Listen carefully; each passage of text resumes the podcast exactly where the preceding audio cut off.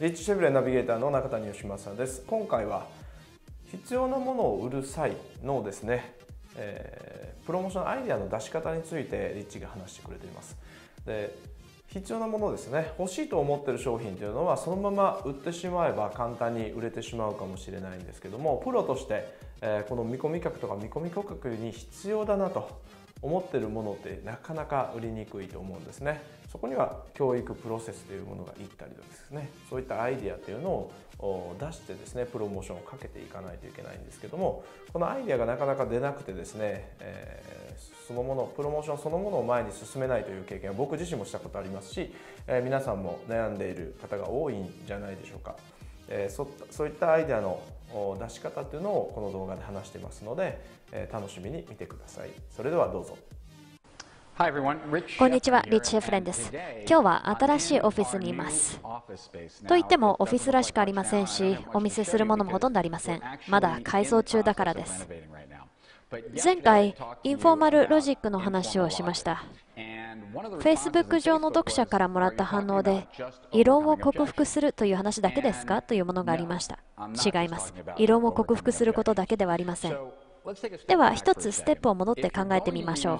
マーケティングに教育を活用する場合、そうですね、前のエピソードでお話ししましたが、相手が必要としているものに対して相手が欲しいものを売るときは、需要があるので、ただ売ればいいわけです。でも欲しいものではなく、必要なものを売るときには、それを欲しくなってもらうように、何らかの教育的マーケティングを活用しなければなりません。教育的マーケティングは、セールスライティングの標準的なアドバイスに沿っていればいいというわけではありません。セールスライティングは使えますが、それだけでは不十分です。実際には重複しているのですが、 informal logic、argumentation、レトリックの3つを使って見込み客に商品を買ってもらう欲しいものを手に入れてもらうためにベストな議論を構築しなければなりませんでは今日は本を紹介しましょう。自宅ではないので少し難しいのですが2冊本を紹介します。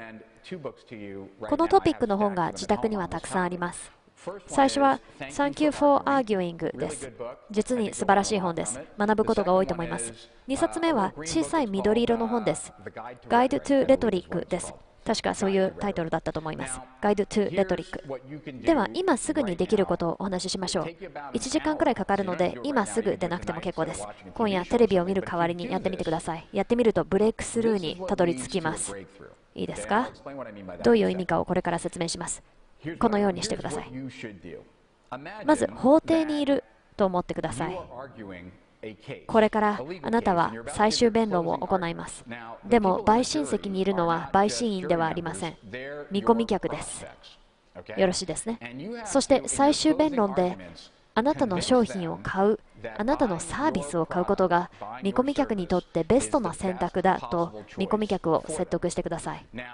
最も疑い深い人、あなたの商品の最大のアンチファン、そういう人への反論もしなければなりません。そこで20分ぐらい使って見込み客があなたの商品を買わないようにアンチファンが見込み客にあなたのビジネスについて何を言うかを考えて書き出します。そしてそれに対する反論と見込み客を説得する議論を組み立てます。あなたの商品を位置づけるブレイクスルーになる新しいマーケティングの視点を1時間くらいかけて考えてください。そして最後のポイントです。インターネットマーケティングでは起業家が新しいプロモーションをしたいときにに新しい商品を作ることがよくあります。これはインターネットマーケティングだけのことです。例を挙げると、アゴラですね。おそらく今年は600億円くらいいったのではないでしょうか。アゴラは1つの商品につき年4回プロモーションしています。商品は買えません。プロモーションを変えるのです。年間4回のプロモーションです。では、どこからアイデアを持ってくるのでしょう？同じ商品で違うプロモーションをするための新しいアイデアを。私が今説明した通りのやり方です。それが一つの方法です。まず、自分の商品への異論を書き出します。それからその商品の売り込みを書きます。 informal logic、argumentation、レトリックについて学んでいくと、議論を組み立てられるようになります。詭弁がどういうものかもわかると思います。でも、今すぐ始めるといいですよ。40分から1時間くらいかけると、ブレイクスルーのアイデア、少なくとももっといいアイデアが必ず浮かびます。交渉します。これこそがマーケティングです。ではまた次回。またいつか自宅の書斎からお目にかかります。レトリック、 argumentation、informal logic の方をまたたくさんご紹介しましょう。ではまた。大きな利益とその向こう側へ、シェフレンでした。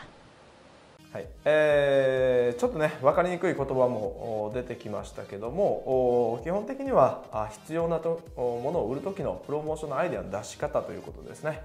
えー、アグラの話はあ分かりにくい方もいらっしゃったかもしれないんですけども簡単に言うとお一つの商品でたくさんのプロモーション違う視点から見たあプロモーションを4つやってるんですよという話です。